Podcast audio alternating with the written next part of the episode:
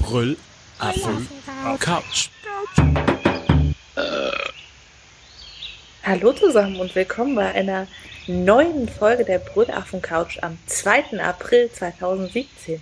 Nein, es war gestern am 1. April wirklich kein Scherztweet. Wir nehmen wieder auf. Wir sind zurück. Und mit wir meine ich unseren weisen Film- und Oberaffen Spritti. Hallo zusammen. Und an meiner Seite, die euch so schön begrüßt hat, Apfelkern. Hallo Apfelkern. Hallo. Und wir sind richtig gut vorbereitet. Also ich meine, wir, wir sind im Online-Chat und gucken, was ihr so schreibt. Wir haben die Kommentare gelesen und ich sitze hier, stricke und trage eine Stirnleuchte, damit ich mein Strickzeug sehen kann. In der Ecke, wo die Steckdose für den Laptop ist. Ah, Und ich trinke eine Tasse Landkaffee und habe sie extra in meine Texeltasse eingeschenkt. oh. Also, Mhm. besser wird's nicht. Also, willkommen auf der Texel-Affenwohl-Couch. Wir haben uns ja jetzt länger nicht mehr gehört, als die Hörer uns gehört haben. Ja. Wir sollten öfter so Sendungen vorbereiten, um sie zwischendrin rauszuhauen. Eine Wie, es hat dir Sache. gefallen, äh, mich nicht zu hören? Oh Mann, Frauen. Ich mache immer aus einer völlig belanglosen Frage schon wieder sowas Furchtbares, ne? Es war Ah. ganz schön, dass dann ganz von alleine einfach die Folge sich Ja. online gezaubert hat. Das ist doch so, wenn man vorblockt, man hat plötzlich einen Post und man hat Kommentare und man musste gar nichts machen. Also, naja, zumindest fühlt es sich so an, obwohl man natürlich schon vorher die Arbeit erledigen musste. Äh, zwei Kommentare gab es zur letzten Folge. Ähm, übernimmst du den von Daniel, aka Brombeerfalter? Jawohl. Ich finde den Kommentar nämlich auch super sympathisch. Daniel hat geschrieben, Stofftaschentücher sind toll. Allein schon, weil man sich in der Schnupfenzeit die Nase nicht so wund reibt wie mit den Papiertüchern. Für mehr Stofftaschentücher, das sehe ich auch so. Es ist halt echt Qualität an der Nase, die man merkt. Ja, gut. Sie reißen nicht. Das ist einfach. Sie reißen nicht. Wie oft hast du schon Papiertaschentücher gehabt, die dann am zweiten Tag in deiner Hose einfach nur noch auseinanderfasern? Und dann dir denkst, oh, ich habe damit einmal die Brille geputzt und zweimal irgendwie, keine Ahnung, Tränen aus den Augen gewischt, weil beim Fahrradfahren die Zugluft so krass war. Put, na toll. Und das hast du mit Stofftaschentüchern einfach nicht. Ich benutze sie in der Regel nur einmal. Aber manchmal hast du halt echt nur es drehen ein winziges bisschen das Auge und du tust es weg und dann soll ich es wegschmeißen? Also, ich meine, wir sind äh, ja schon in der letzten Sendung auseinandergegangen. Prinzipiell finde ich Stofftaschentücher auch cool, ich will sie nur nicht benutzen. Ähm, ah ja, äh, Reinhard hat auch einen Kommentar abgegeben und zwar hat er gefragt, warum ich äh, heuer, da sieht man, er kommt aus Österreich. Immer so schön. Der denkt wahrscheinlich auch Topfen wäre ein normales Wort. Oder Germ. Nee, nee, Ja. nee. Erdäpfel und faschiertes. Ich habe ich hab gerade ein österreichisches Kochbuch durchgeguckt, deswegen bin ich ja total. Äh. und Ribiesel und Marillen. Ja, keine Ahnung. Ist ein bisschen traurig, dass man in Fremdsprachen eigentlich immer nur Essenswörter kennt, oder? Ja. Auf jeden Fall hat äh, äh, Reinhard geschrieben. Ich wollte mal fragen, warum Sprit hier heuer gar nichts über den Super Bowl erzählt hat. Oder habe ich es versäumt? Äh, PS, kennt ihr die Serie Call the Midwife? Ist eine tolle Serie für angehende Ärzte. Ähm, ich weiß gar nicht, ob ich was über den Super Bowl hier erzählt habe. Das ist, weil ich mittlerweile mit beiden Podcasts durcheinander komme. Obwohl im anderen habe ich, oh, ich habe keine Ahnung. Ähm, ich kann ja kurz dazu sagen, ich fand den Ausgang lustig, weil das mein Team nur nicht mal die größte Blamage im Super Bowl hatte, dass sie kurz vor Schluss das Spiel aus der Hand gegeben haben. Das war schon übel und ähm, was die Falcons da gemacht haben und verdient für die Patriots. Ja, ähm, gut. Jo. Ansonsten habe ich schon etwas äh, verdrängt. Und Call the Midwife, kennst du die Serie? Ist eine britische Serie, Ja. glaube ich. Es geht um eine Hebamme. Und ich glaube, ich spiele in den 50ern, 16ern und dann radeln die immer zur Geburt und Weiß auch nicht. Ich habe an einer Strickseite drüber gelesen und dass das ganz nett wäre. Aber nicht gesehen, weil wir hatten Zeit für sowas. Also, dass er existiert, weiß ich auch, aber hat mich jetzt thematisch nicht so angesprochen. Aber ich bin ja auch kein angehender Arzt und kein angehender Hebamme. Heber, Heb, Heb, kein angehender Hebamme. Kein Hebammer. Hebamme. Gibt es da überhaupt ein männliches Wort? Hebammerich? Keine Ahnung. Tja. Äh, die Bezeichnung für Männer in diesem Beruf ist in Deutschland Entbindungspflege. In Österreich, was hier für Reinhard dann wieder relevant ist, Hebamme. Das klingt ein also bisschen gut. besser als Ähm, Entbindungspfleger. Ich bin ja auch kein Entbindungspfleger. Gut, vielen Dank für eure Kommentare.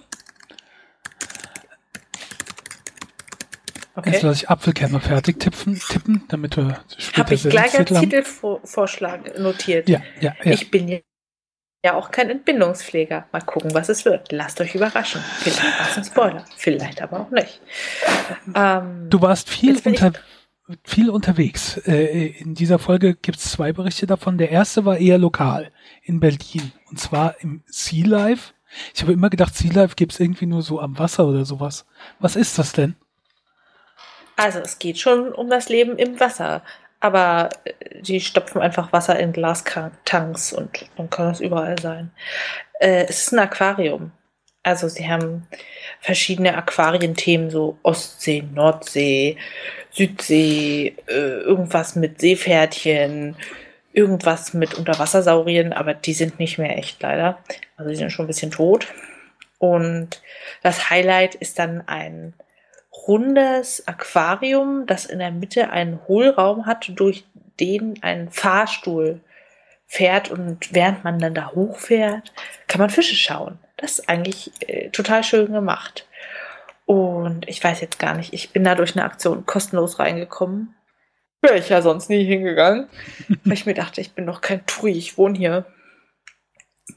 Aber jetzt kann man auch mal qualifiziert sagen, wie es ist. Und ich sage, ist nett für Kinder und man kann ein bisschen Fische gucken, aber es ist echt ein bisschen langweilig gestaltet. Es ist nicht aufregend, man sieht keine tollen, schillernden, bunten Fische. Ja klar, da ist mal Nemo, da ist mal eine Dori, aber es hat mich jetzt nicht aus den Latschen gehauen. Es gab ja nicht mal Papageienfische. Es gibt so ein Becken, da schwimmen die Rochen über dich drüber und die Haifische und das ist wirklich nett, aber das hätte man schöner beleuchten können und mit Pflanzen und ach, ich weiß auch nicht. Es hat mich nun nicht umgehauen.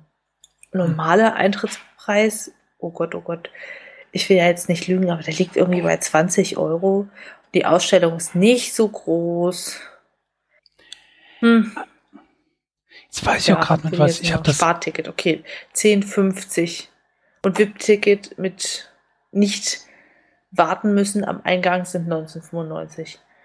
Ja, würde ich echt nicht machen. Ich habe das mit ähm, SeaWorld Ja. verwechselt. Das sind die mit den großen äh, Wahlen und so weiter, ne? Wo es die Kritik gab und, und Genau. das war SeaWorld. Ja, alles klar. Okay, dann macht das auch Sinn in der Stadt. Wie lang hält man sich da so ungefähr auf? Also, dass man die Größe so ein bisschen einordnen kann. Wie lange warst du da unterwegs? Also ich meine, im Zoo kann man ja zum Beispiel den ganzen Eine Tag Stunde. verbringen. Das Stunde. Ja, das ist dann echt ein bisschen teuer. Total. Und es war halt auch echt nicht überwältigend gut. Es war gut, aber äh, Ich habe die URL mal verlinkt, die sind nicht nur in Berlin, Ja. also ich habe gesehen, die sind auch bei mir in der Nähe, so grob in der Nähe in Speyer. Äh, aber ja, jetzt ist meine Lust da hinzufahren eher geringer geworden. tut mir leid. Also es ist halt wirklich nicht SeaWorld. Es ist nur so kleine Aquarium. Sachen. Hm. Tja. Na gut, Aber, weißt du, lieber man weiß es vorher und gibt das Geld dann für Wolle oder Rasierer aus. Ja. So, oder einen Besuch in vielleicht Kumare. Buch könnte man auch kaufen mit dem Geld. Wir reden ein bisschen aneinander Oder vorbei. Ich überlege gerade, ob du zu schnell bist oder ich zu schnell. Ah. Aber wahrscheinlich geht einigermaßen. Ja, äh, Entschuldigung, jetzt bin ich wieder reingefahren. Erzähl was von einem Buch oder einer ganzen Buchhandlung. Ja, ich habe ein Buch gelesen und das heißt Die sonderbare Buchhandlung des Mr. Penumbra. Und dieses Buch ist aus dem Jahr 2014, spielt in San Francisco und es geht um einen jungen Webdesigner, der gerade seinen Job verloren hat und nach Alternativen sucht. Und weil es irgendwie nichts gibt, fängt er an, in einer Buchhandlung zu arbeiten. Und zwar der Buchhandlung des Mr. Penumbra. Und die ist ein bisschen speziell. Da kriegt man nicht die neuesten Krimi und was man so noch in Buchhandlungen gut kaufen, äh, gut laufend verticken kann. Also Abnehmenratgeber wahrscheinlich. Der verkauft fast gar nichts. Und dafür hat er uralte Schinkenbücher, wo Mitglieder eines geheimen Vereins kommen und sich ausleihen. Und er muss notieren, wie sie aussahen, was sie gesagt haben, in riesigen äh, Folianten, die seit scheinbar Jahrzehnten gepflegt werden. Und er weiß aber gar nicht warum und er darf auch nicht hinterfragen, was das ist. Und das ist so ein sehr, sehr gut geschrieben. Es zieht einen sehr schnell in den Band. Man rätselt, was sind das für seltsame Kunden und was ist das, woher kommt das Geld, was diesen Buchladen am Laufen erhält, weil durch Bücherverkauf mm, passiert da gar nichts. Ja, und er steigt dann halt immer tiefer ein in dieses Geheimnis des Buchladens und hat dann seinen Mitbewohner, der ihm hilft, zum Beispiel den großen Folianten zu stehlen. Und es geht um Google. Es ist sehr technisch, also naja, sehr technisch. Es werden Anspielungen auf Computertechnik gemacht und Google und wie man heutzutage alles mit dem Internet erforschen kann. Es macht echt richtig Spaß zu lesen. Es ist nicht nur so blöde Unterhaltungsliteratur gefühlt, sondern er hat sich da gut überlegt, dass er eine kleine Botschaft rüberbringt. Ja. Und sie kommen dann so zum drauf, dass diese ganzen Folianten, die immer ausgeliehen werden, irgendwo ein Rätsel sind und das Codieren. Und sie versuchen es dann mit Hilfe von Technik zu lösen. Und es ist total spannend zu sehen. Bücher und Computer, wie funktioniert das zusammen? Braucht man noch Buchhandlung? Und es ist einfach super schön geschrieben. Die Charaktere sind sehr sympathisch. Man hat ganz leicht eine Verbindung dazu. Also es war so ein Buch, man wollte es wirklich nicht weglegen. Und das hatte ich schon eine Weile nicht. Deshalb würde ich sagen, geht einfach nicht ins Sea Life, kauft euch dieses Buch für 10 Euro bei Amazon. Glücklich. Es macht echt Spaß. Hm. Ja. Schön. Soweit, so gut. Ich will ja gar nicht so viel spoilern. Und das Ende ist auch nicht so kitschy scheiß, sondern es überrascht. Gut, das klingt interessant. Ich habe auch ein Buch gelesen, oder beziehungsweise sogar zwei. Entschuldigung, übrigens, mein Stuhl knarzt. Ich muss den mal wieder ölen. Ich hoffe mal, es hört man nicht zu laut in der Aufnahme. Aber ja, äh, ich habe äh, Buch gelesen und zwar von Thomas Thiemeyer. Evolution, die Stadt der Überlebenden und den zweiten Teil Evolution, der Turm der Gefangenen. Ähm, das ist, geht so in Richtung Young Adult Roman, Roman, ähm, mit einer etwas dystopischen Zukunft. Und zwar äh, eine Gruppe von Jugendlichen, unsere Hauptpersonen heißen äh, Jam und Lucy, starten äh, mit einer Austauschgruppe in die USA. Also sind Schüler aus Deutschland, die irgendwie so zwischen 15 und 17 sind, grob geschätzt. Und ähm, dann müssen sie in den USA eine Notlandung hinlegen, und zwar in Denver. Und irgendwas stimmt nicht. Äh, sie landen da, es kommt niemand, sie erreichen niemand über Funk. Ähm, der Flughafen sieht leicht verwittert aus. Äh, die Start- und Landebahn ist mit Unkraut zugewachsen. Das Klima passt nicht. Also wer Denver kennt, Denver liegt ja, ist ja hier Mile High ähm, City. Also es liegt ziemlich weit oben in den Bergen, aber auf einmal ist das Klima so ein bisschen wie im Dschungel. Ähm, es sind Tiere überall, auch Tiere, die man nicht unbedingt kennt oder die nicht dahin gehören. Und dann muss unsere Gruppe Jugendliche mit ein paar der Erwachsenen aus dem Flugzeug quasi herausfinden, was ist denn passiert? Wo sind sie und warum sind nirgendwo Menschen? Menschen? Und dann ähm, erkunden sie erst den Flughafen und dann begeben sie sich auf eine Reise nach in die Stadt, also nach Denver selbst. Und zu viel möchte ich da gar nicht spoilern. Es ist halt irgendwas passiert und sie müssen herausfinden, was. Und äh, der zweite Band schließt daran an. Da kann ich natürlich jetzt nicht viel erzählen, ohne den ersten zu sehr zu spoilern.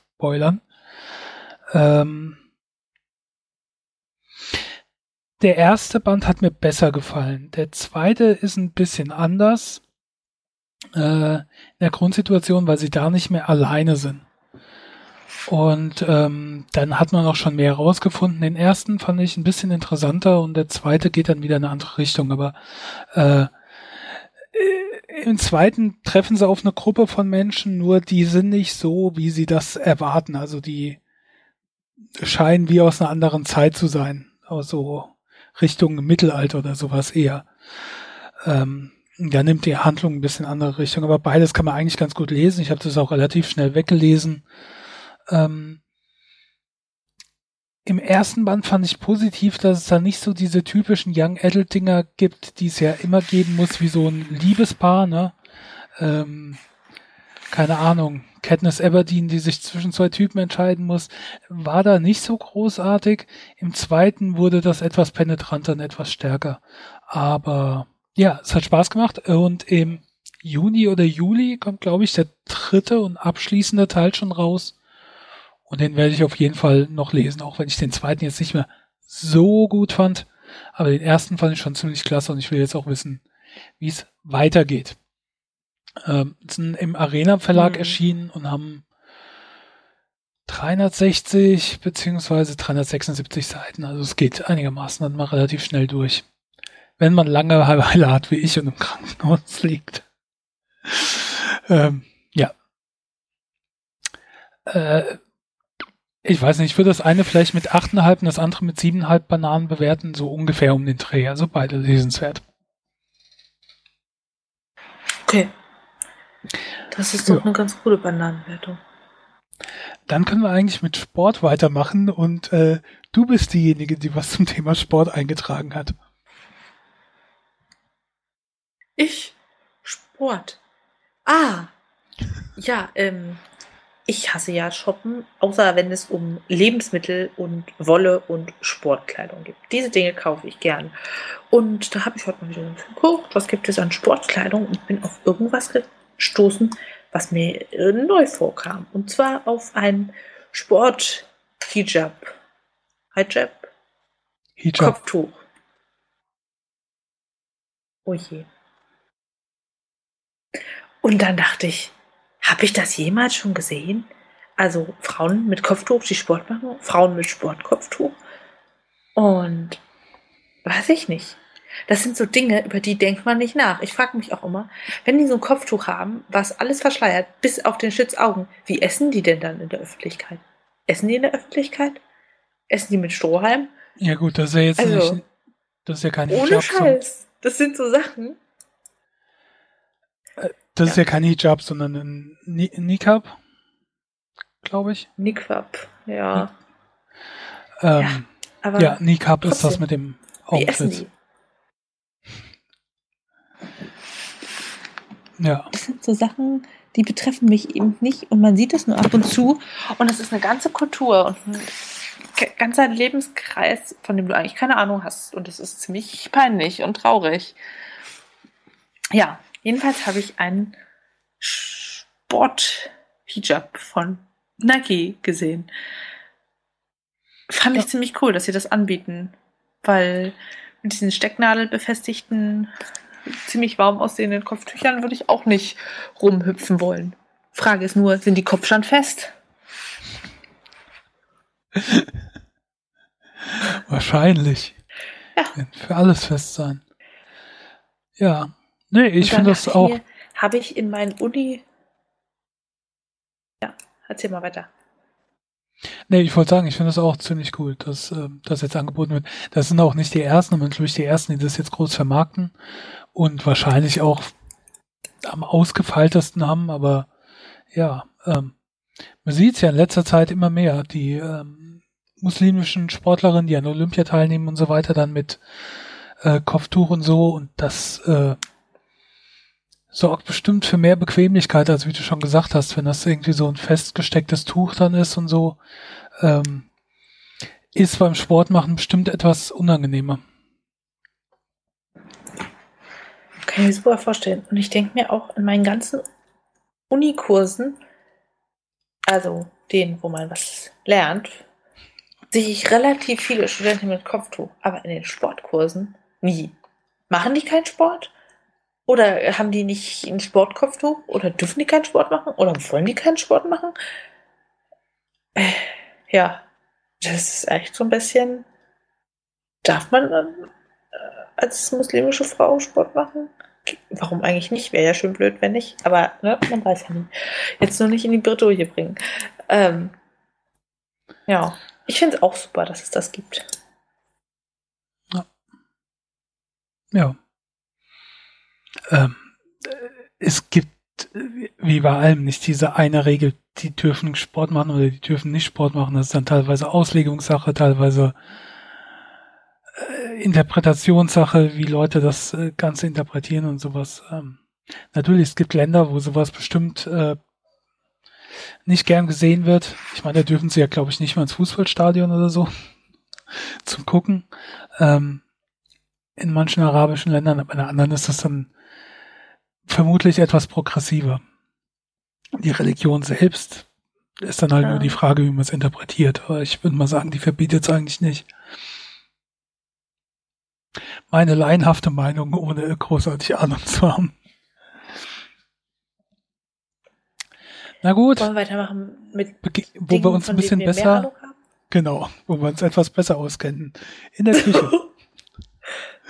ähm, bevor du gleich kommst, wollen wir sagen, ich liebe, äh, ich muss gestehen, ich liebe Kochdokus und Kochsendungen. Ich habe die früher schon gerne geguckt, also nicht so Zeug wie Küchenschlacht oder sowas, sondern einfach, wo Leute was kochen im Fernsehen. Und äh, als ich im Krankenhaus war, ich habe wirklich immer die Sender abgeguckt, äh, wann irgendwas kommt, wo was gekocht wurde. Ähm, keine Ahnung warum. Ich habe nicht mal Lust, das nachzukochen, aber ich finde das vollkommen faszinierend. Und ich habe das früher gerne gekocht und dann habe ich ja keinen Fernseher mehr gehabt. Und jetzt im Krankenhaus ist das wieder so auferstanden. Da habe ich ständig nach Sendungen geguckt, wo mir irgendwas vorgekocht wird. Ja. Und ähm, ich mag Kochsendungen. Wenn Leute so passioniert kochen und backen wie Jamie Oliver oder Great British Bake Off, das ist so faszinierend, denen zuzugucken und Kniffe zu lernen und inspiriert zu werden fürs Essen und ja, der einzige Nachteil, es ist halt eine Sendung und die wollen auf irgendeine Mindestlaufzeit kommen. Und dann ist da so viel irgendwie Füllmaterial, wo sie hübsche Landschaftsszenen zeigen, hübsche Obstgärten, weiß ich nicht, Kühe auf der Weide, wie, wie der Ofen auch vorgeheizt wird, wo ich mir denke, ich will doch nur das Rezept, ich will doch nur sehen, wie er es macht, der restliche Scheiß interessiert mich nicht. Ja. Das ist so ein bisschen zwiegespalten. Ich glaube, da bleibe ich am Ende bei Kochblocks. Ja, und was lernt man da bei diesen Kochsendungen? Man, man kann alles verarbeiten, was man will, man muss sich nur trauen. Und so ging es mir. Äh, der Freund war einkaufen und ich meinte so, bring mit an Obst und Gemüse, was gut aussieht und im Angebot ist. Und er hat eine Artischocke eingeschleppt. Und ich dachte mir, fuck, also wenn ich eine Sache nicht kochen kann, dann Artischocke. Ich meine, äh, was, was isst man denn davon? Das Herz, okay, aber kommt das nicht eigentlich nur aus der Dose? Und dann habe ich mich hingesetzt, habe einmal gegoogelt, How to Cook an Artichoke und eine Antwort gefunden. Und zwar Stiel abtrennen, Zitronenwasser, das Ding reinschmeißen, 20 bis 30 Minuten kochen, bis es weich ist. Und dann habe ich Butter geschmolzen, richtig fett Knoblauch reingemacht, äh, Salz, ein bisschen Pfeffer und Zitrone. Und dann haben wir einfach diese Artischockenschuppen von außen abgenommen und da reingedippt. Und das war ziemlich gut. Das macht man so lange, bis dieses Artischockenherz noch übrig ist. Aus dem kratzt man dann mit einem Löffel die fusseligen Samen raus und dann kann man das Herz essen. Geschmeckt hat es gut, aber ich muss sagen, ich fand vor allem Knoblauchbutter geil.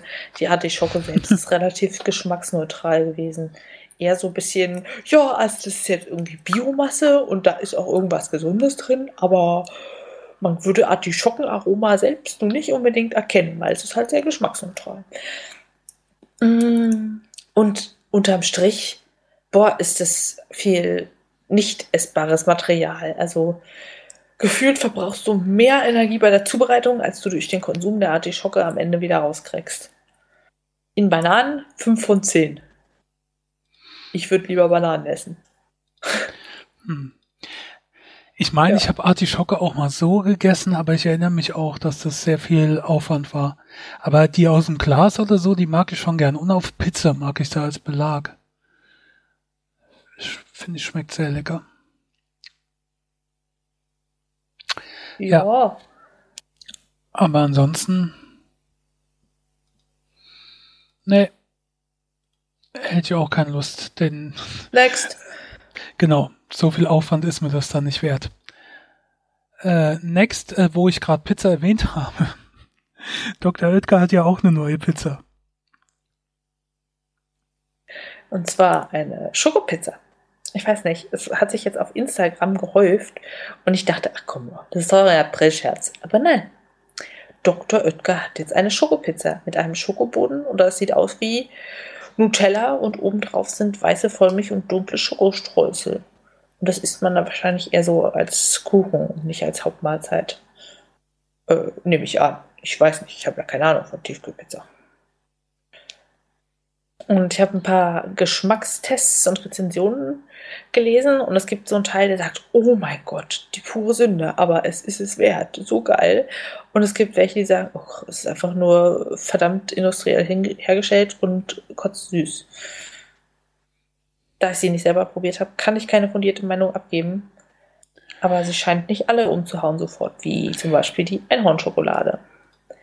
Und apropos Rittersport Einhornschokolade, direkt als Dr. Oetker rausgehauen hat, dass sie eine Schokopizza am Start haben werden, hat äh, Rittersport, und das war noch vor dem 1. April, habe ich direkt drauf geachtet, äh, gekontert, dass sie eine Pizzaschokolade produzieren wollen.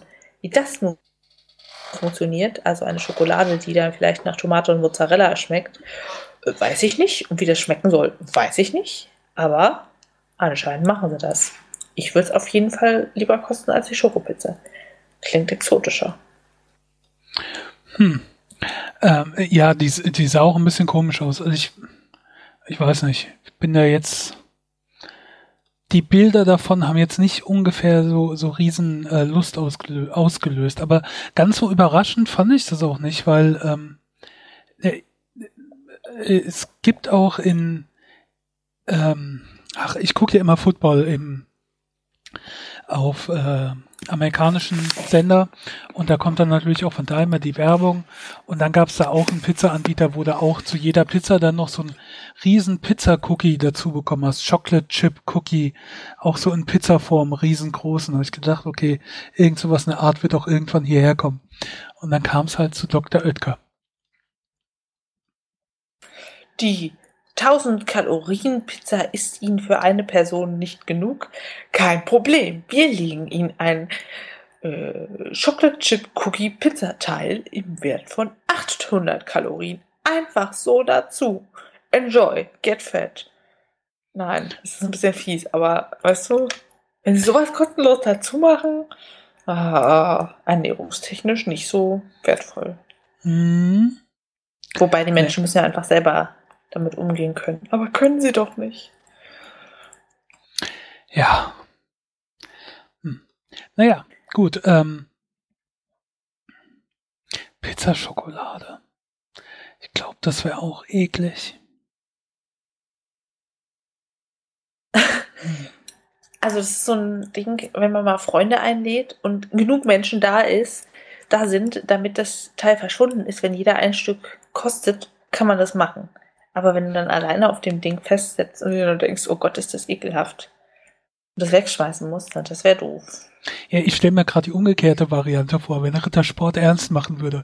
Weißt du, irgendwie so Schokolade und dann unter der Schokolade eine dünne Schicht Tomate und ein bisschen ähm, kein Keks, sondern Teig und, und Käse auch noch drin. Uh, ja, nee. Ja, wenn, wenn, du dir ein Stück abbrichst, dann zieht es Käse hinten. Genau. ja, das, ähm, sagen wir mal, wäre interessant. Ähm, okay. Dann gibt es voll Milch Carbonara und sowas. Ja.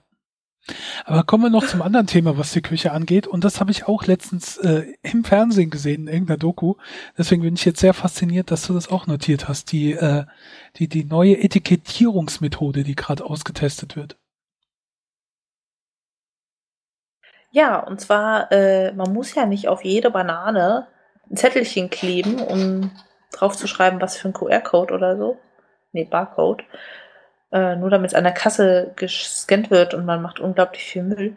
Sondern es gibt jetzt eine neue Technik, mit der man einfach dieses Etikett reinlasern kann in die Schale von Obst und Gemüse, die dann eh abgezogen wird. Zum Beispiel, was waren da drauf? Also Avocados, Kartoffeln, Süßkartoffeln. Noch, irgendwie so Zitrusfrucht. Ja. Fand ich echt eine coole Idee. Ja. Wo, Wenn es jetzt nicht irgendwie dafür sorgt, dass es schneller verdirbt, super gerne. Ja, ich denke mal, das werden die ja dann schon ausprobieren, halt, dass so ein bisschen dünn quasi die, die Schale eingelasert wird, ohne dass er halt durchgeht. Ähm, eigentlich schon cool und halt auch ohne irgendwelche Farbe oder sonst irgendwie was. Ich habe nämlich den umgekehrten Fall auch gesehen und das fand ich dann schon äh, etwas eklig. Ähm, in Plastik eingepackt, Eier gekocht und schon durchgeschnitten und geschält. Also quasi, du kannst sie aus dem Plastik nehmen und essen. Und das fand ich sehr eklig. Also allein die Idee, da habe ich gedacht, Gott, also ich bin jetzt auch kein Meisterkoch, aber ein Ei in den Topf zu tun, wieder rauszuholen, da gehört jetzt nicht sonderlich viel dazu. Was? Ja. Also es gibt doch auch irgendwie Schinken, wo dann in die Schweinehaut reintätowiert wird, welcher Bauer es ist oder weiß ich, ja, was man halt so auf Schinken an Infos haben will. Und dann denke ich auch, öh, ist ja ein bisschen eklig. Ja, aber ist ja auch außen drumrum. Keine Ahnung. Aber man isst ja. die Schwarte dann mit, wenn es gekocht ist. Ja, gut, aber die werden schon irgendwas machen, dass man es auch mitessen kann. Haben. Naja. Naja. Ich habe auch letztens, also manchmal steht man ja im Supermarkt an der Kasse und sieht dann diese reißerischen Zeitungen, wer, was weiß ich, die Bild und den Berliner Kurier und diese ganzen Schmierblätter. Und dann stand da, Kita serviert den Kindern kein Schweinefleisch mehr. Als wäre das der Oberskandal, wo ich denke, na, so viel Fleisch ist ja eh nicht gesund. Ist ja egal, aus welchem Grund sie das nicht machen. Aber das war so, das ist, das ist der Kern unserer Kultur. Wenn die Kinder kein Schweinefleisch mehr kriegen, dann sind sie verloren. Aus denen wird nichts. Fand ich ein bisschen lächerlich und ein bisschen witzig, dass die Zeitung das aber so aufgreift. Ja. Ja. Naja. So viel zum Schweinefleisch. Aber es gibt ja noch andere Biester als Schweine. Lass mal über die reden. Ja, ich habe, als ich im Krankenhaus war, lief, also ich hatte auch einen Sender, irgendwie einen Disney-Sender oder was weiß ich, da liefen ständig diese alten Disney-Filme und da habe ich dann auch die Schöne und das Biest geguckt und ähm, fand ich sehr schön. Und als ich dann wieder draußen war, habe ich gedacht, wie praktisch, jetzt läuft ja die Realverfilmung von Die Schöne und das Biest mit ähm, irgendeinem Schauspieler, den ich nicht kenne, Emma als Watson. Beast und äh, Emma Watson als die Schöne, quasi, also als Belle. Und dann habe ich mir den angeschaut und äh, ja, das war ganz cool. Ich bin wegen meines Vaters hier. Dein Vater ist ein Dieb. Komm ins Licht. Sie noch ein schönes Mädchen. Wer hat das gesagt? Hallo? Sie können reden. Aber natürlich, er tut nichts anderes. Es ist entzückend, deine Bekanntschaft zu machen. Soll ich dir einen Trick zeigen? Das ist, wenn das letzte Blütenblatt fällt. Dann bleibt der Herr ein Biest für alle Zeit. Und wir werden zu reich. Was hast du angestellt? Nichts. Verschwinde hier! Seht sie euch an. Was, wenn sie die eine ist? Die eine, die den Bann bricht.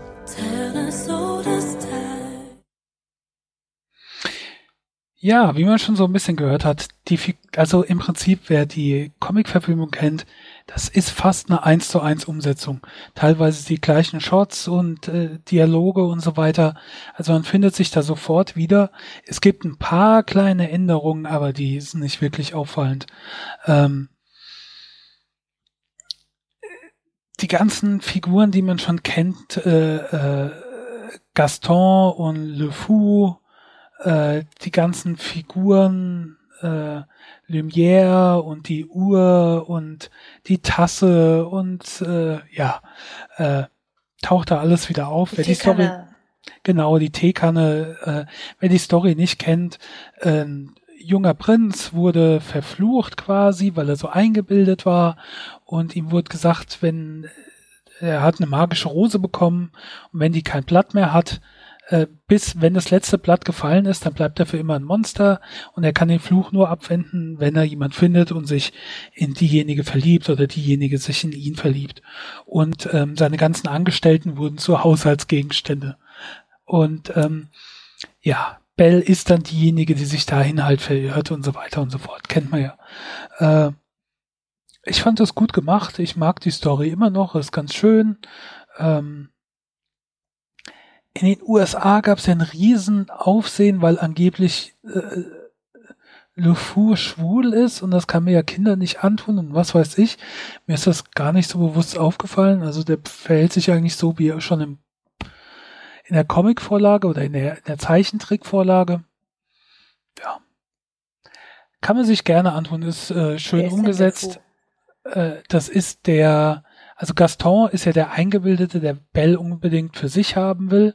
Und Le Fou ist quasi sein Fußabtreter, der Ja. ihm überall hinterher rennt und ähm, oh, Gaston ist so toll, Gaston kann das, Aha. Gaston kann das und so. Ja. Ähm, ich habe dem Film 7,8 Bananen gegeben, glaube ich. Äh, nee, 7,5. 7,5, 7,8. Also so irgendwie Das Bananen sich so schön teilen lassen. so um den Dreh. Also es äh, ist nett, ist schön und ja, hat mir jetzt bisschen besser gefallen als Dschungelbuch. Dschungelbuch war ja auch eine Realverfilmung. Da fand ich das jetzt eigentlich ein bisschen schöner. Ja. Das dazu. Dann kurz zu einem Film, der erst noch kommt, aber auf den du dich schon freust. Ich natürlich auch.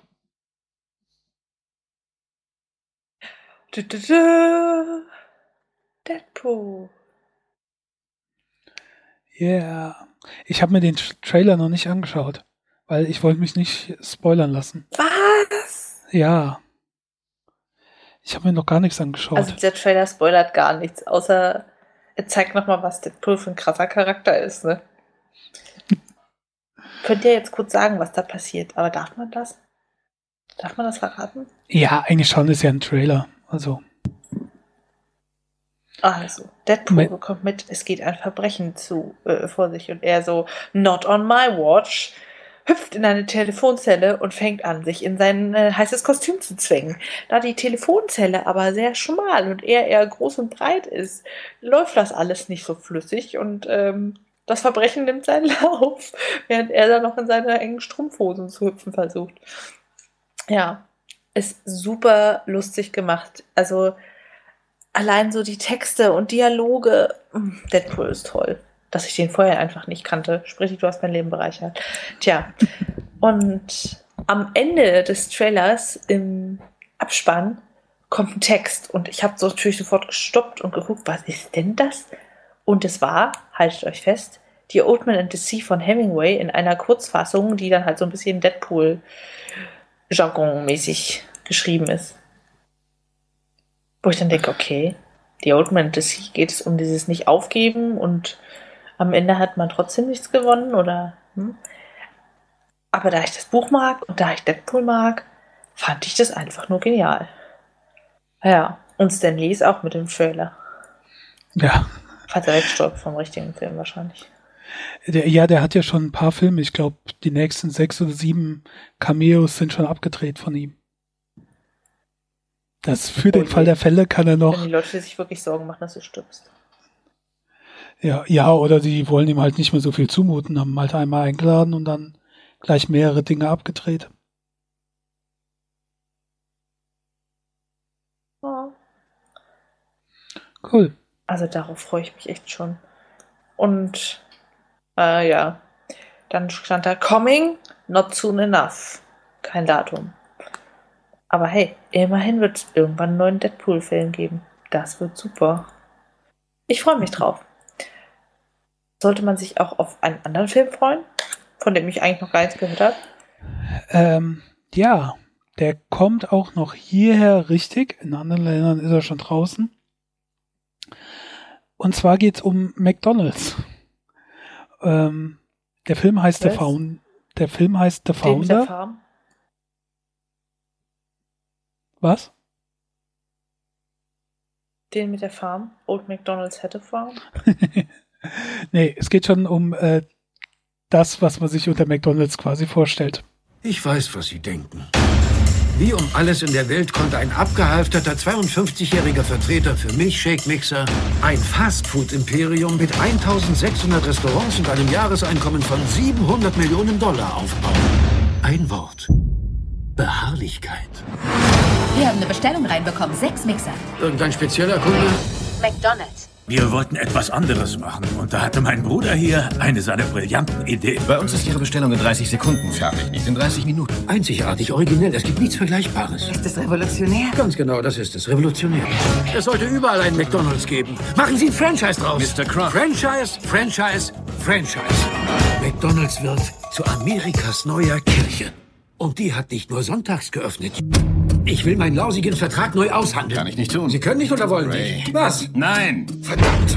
Was Sie tun sollten, Sie sollten das Land kaufen, auf dem die Burger gebraten werden. Sie sind nicht im Burgergeschäft. Sie sind im Immobiliengeschäft. Da ist ein Fuchs im Hühnerstall und wir haben ihn reingelassen.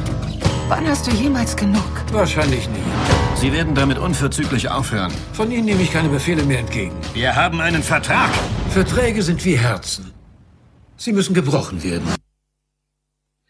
Ja, der Film erzählt die Geschichte, heißt ja schon The Founder, von dem Gründer von McDonalds, obwohl das nicht so ganz richtig ist. Und zwar, die Hauptperson ist äh, Ray Kroc.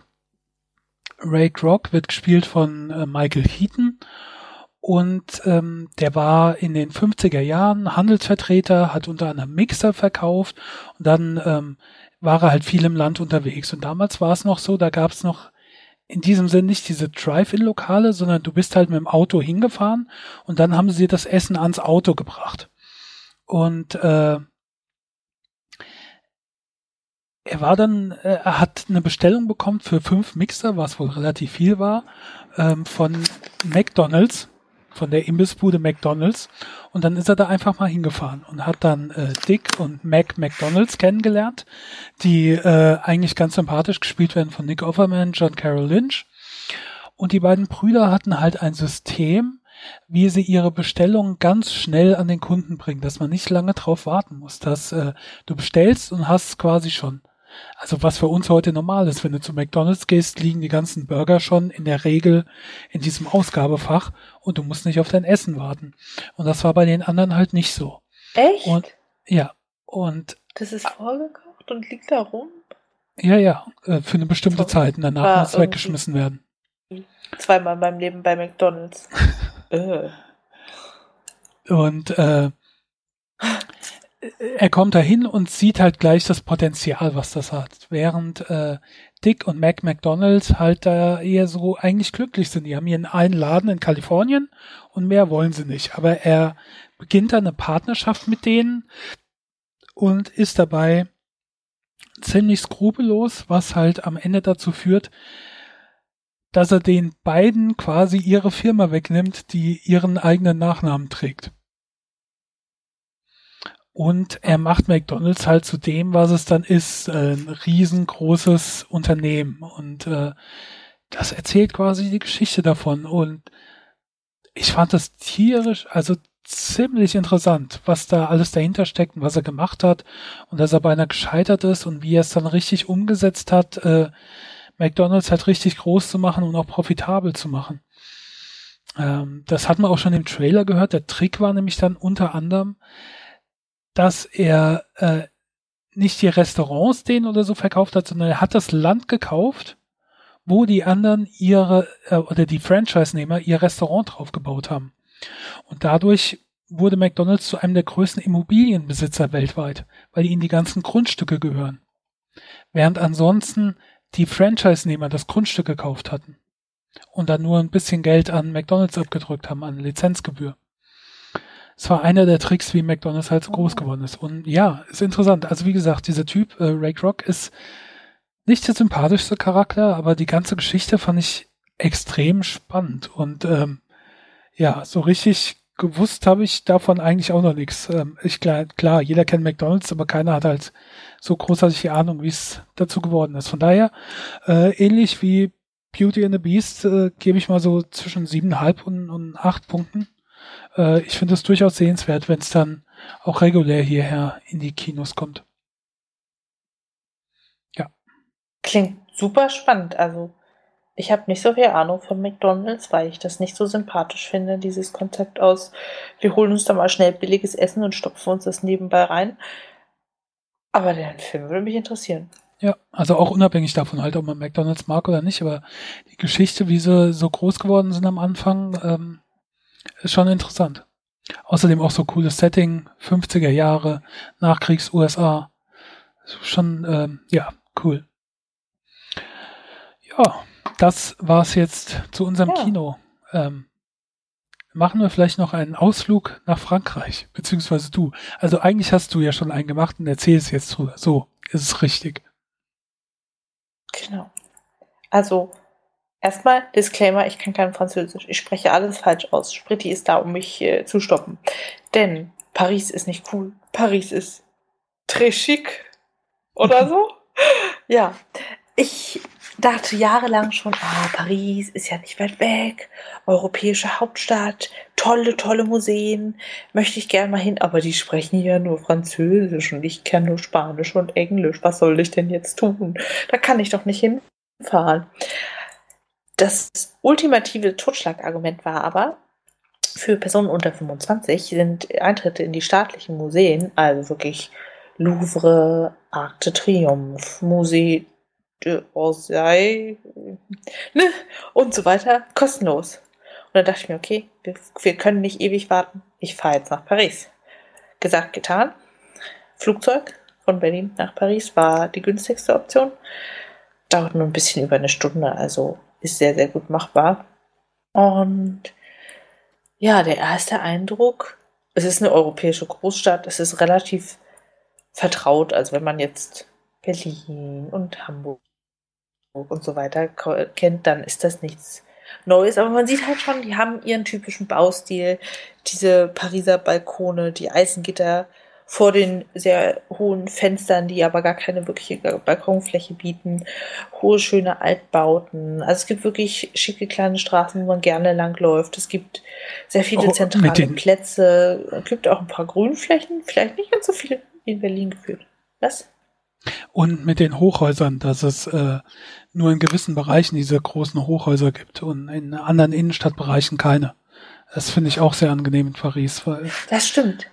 Ich glaube, das war Pompidou oder so.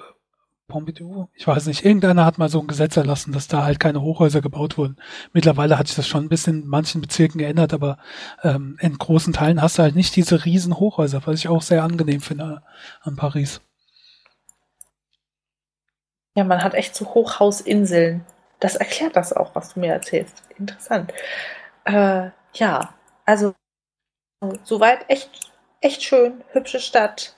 Kann man gut langlaufen. Im Stadtkern ist alles so nah beieinander. Da kann man super lang spazieren. Was halt wirklich das Schlimmste war, war die Sprache. Ich habe noch nie so hart die Sprachbarriere zu spüren bekommen wie in Paris. Ich dachte mir, ach komm, das sind doch alles Vorurteile und ja, wer kann denn heutzutage kein Englisch, außer vielleicht meine Oma? Nee, die können das wirklich nicht. Also du stehst dann beim Bäcker und sagst dann, I would like to get some baguette, please. Und die so, und ich dann so, une baguette, por favor. Ach nee, was heißt denn bitte auf Französisch? Äh, äh, merci? Nee. Ja. Das war wirklich sehr viel Experiment. Und irgendwie habe ich dann tatsächlich immer das bekommen, was ich wollte. Gott sei Dank kann ich Essenswörter in Fremdsprachen immer noch am besten. Es gab halt wirklich lächerliche Szenen. Zum Beispiel, man ist im Restaurant, einer Brasserie, wie auch immer man das ausspricht, und bekommt eine englische Karte. Freut sich, man kann die Gerichte lesen, sagt, ich hätte gerne folgendes, zeigt drauf, nennt den englischen Namen und die so, okay, okay. Komm nach fünf Minuten wieder und vergleichen Französisch mit englischer Karte, damit sie auch noch ganz, ganz sicher sind, was es nur ist. Ja. Auch wenn, wenn sie merken, du sprichst kein Französisch, dann hauen sie weiter mit Französisch drauf. Wirst du schon noch irgendwann verstehen, wenn sie länger reden. Hey. Also, es war echt krass. Oder wir haben von einer Nachbarin der Vermieterin eine Schüssel abgeholt und die konnte echt kein Französisch. Dann haben wir ihr halt einen Google Translate Text vor die Nase gehalten. Was sollst du machen? Gott äh, sei gedankt, dass es Google Translator gibt. Naja, das war echt ein bisschen seltsam. Und auch ganz viele Schilder nur auf Französisch. Sonst hast du ja immer, weiß ich nicht, Landessprache, Englisch, dann vielleicht noch Französisch, aber auf jeden Fall Englisch. Nö, braucht man nicht. Und das führt dann halt zu lustigen Gelegenheiten. Zum Beispiel war ich auf dem Tour Montparnasse, so ein sehr hohes Hochhaus, von dem man einen super Ausblick hat und auch Bilder von Paris sehen und machen kann, auf denen dann tatsächlich ein Eiffelturm ist. Und obendrauf gab es eine Eislauffläche und dann war da irgendwie so ein Text und da so Bildmaterial, wo man irgendwie sieht, ein Globus und ein Blatt und äh, Umwelt und wir sind so toll und freundlich. Und ich dachte, hä, was? Na egal, wir gehen ins Eislaufen. Das war inklusive in dem recht unverschämt teuren den überhaupt auf diesen Turm zu können. 12 Euro ermäßigt, hallo. Und, und ja, dann habe ich festgestellt, warum können die denn alle nicht Eis laufen? Ich kann das ganz gut. Ich mach mal Platz, ich mach das jetzt. Nee, das geht nicht, weil es ist kein Eis, sondern es waren Plastikplatten, die so zusammengeklippt waren. Dann wurde mir klar, auf diesem Schild, was ich vorher gesehen und nicht ganz verstanden habe, stand so eine Lobhudelei für sich selber. Wir retten die Umwelt, indem wir keine Energie verbrauchen, um diese Platten zu kühlen, die ja Eis hätten sein können. Aber wir nehmen Plastik, weil wir so umweltfreundlich sind. Tja, hätte ich das vorher gelesen, hätte ich mir gar nicht den Aufwand gegeben, die Skater anzuziehen und so weiter, weil Wer will denn auf Plastik, Plastik laufen? Mit Schlittschuhen. naja, interessante Erfahrung. Was ich den Franzosen sehr, sehr positiv zugute halten muss, also das mit dem Essen können sie wirklich. Zu Wein kann ich nicht sagen, das ist nur echt nicht mein Metier. Aber, also Backwaren, oh, ich habe noch nie so fluffig gutes Hefebrot gegessen. Und natürlich habe ich auch Macarons probiert und Tarte au Citron und ganz viel Baguette und Croissants und äh, Brioche Suisse, also wie Croissant, nur mit Schoko und Pudding. Alles, was Kalorien haben. Das quasi. Es war unfassbar gutes Gebäck. Also da kann man gar nichts sagen. Es war richtig, richtig lecker. Da merkt man auch, es sind nicht so Bäckereiketten und es ist nicht Backshop, sondern es sind Bäcker. Das war toll. Oder gefüllte Eclairs. Wow, unfassbar gut. Das hat wirklich Spaß gemacht. Schade nur, dass man die alle nicht fragen könnte. Und was ist jetzt drin in diesem Brot? Sondern nur Yo quiero un baguette, por favor. Ach nee. Äh, je veux äh, äh, Zeug, das da? Ah, ja. Naja. Ja. Irgendwie hat es geklappt. Na. Mhm. Es klingt doch ganz schön. Hast du mich etwas neidisch gemacht? Ja, und auch ansonsten, also im Restaurant, Essenspreise sind ein bisschen höher als bei uns. Dafür merkt man wirklich, die legen Wert auf Frische und Qualität. Die hatten super leckeres, also irgendwie super gute Salate in den Restaurants. Ich habe Beef Tartar gegessen, also dieses rohe Rinderhack mit Kapern und Senf. Noch nie probiert. Ist jetzt nichts, was ich jeden Tag haben muss, aber es hat echt gut geschmeckt. Ich war ja ein bisschen skeptisch. Aber ich habe es probiert, weil wenn man sich immer vegetarisch sonst ernährt, muss man das ja irgendwie ausbalancieren. Fand ich gut. Fand ich gut. Und auch von der Art der Würze super. Und zum Dessert gab es quasi Pong Perdu, Pain. Nee, ist nicht Schmerz. Verlorenes Brot, arme Ritter. So Baguette in Milch-Eimatsch angebraten mit Salzkaramell-Eis. Oh, unverschämt gut. Ich will ja keine Kalorien dafür wissen, aber es war so lecker. Ja, das mit dem Essen haben sie drauf. Auch die Käseauswahl in den Supermarkt. Äh, Supermarkt, wow. Einfach mal eine Fischabteilung im Standard-Supermarkt kann man sich kleine Sardinen kaufen und braten. Oder äh, Kalamari. Ich mir jetzt so vorstelle, bei uns im Lidl, Edeka gibt es das nicht einfach mal so. Ja, Nee, die Essen in Fischab Frankreich, das ist eine gute Sache. Sprechen in Frankreich nicht so. die Fischabteilung in französischen Supermärkten ist echt ein Traum. In den meisten, also zumindest in denen, die ich bis jetzt gesehen habe. Das war immer äh, sehr toll. Na gut, Ja. Ja, ich habe auch die Mona Lisa gesehen, aber ich muss sagen, overrated. Da gibt es schon krassere Dinge noch. absolut. Aber macht euch einfach selber einen Eindruck. Ist ja nicht weit weg. Wenn ihr Französisch könnt, schafft ihr es. Und wenn nicht, man, man wurschtelt sich da so durch. Irgendwie. Wenn Apfelkerns da geschafft habt, dann schafft ihr das auch. Mit meinem Fantasiefranzösisch. Einer Gut. Mischung aus Spanisch und das, was ich für Französisch halte. Dann bis zum nächsten Mal. Tschüss, macht's gut. Tschüss.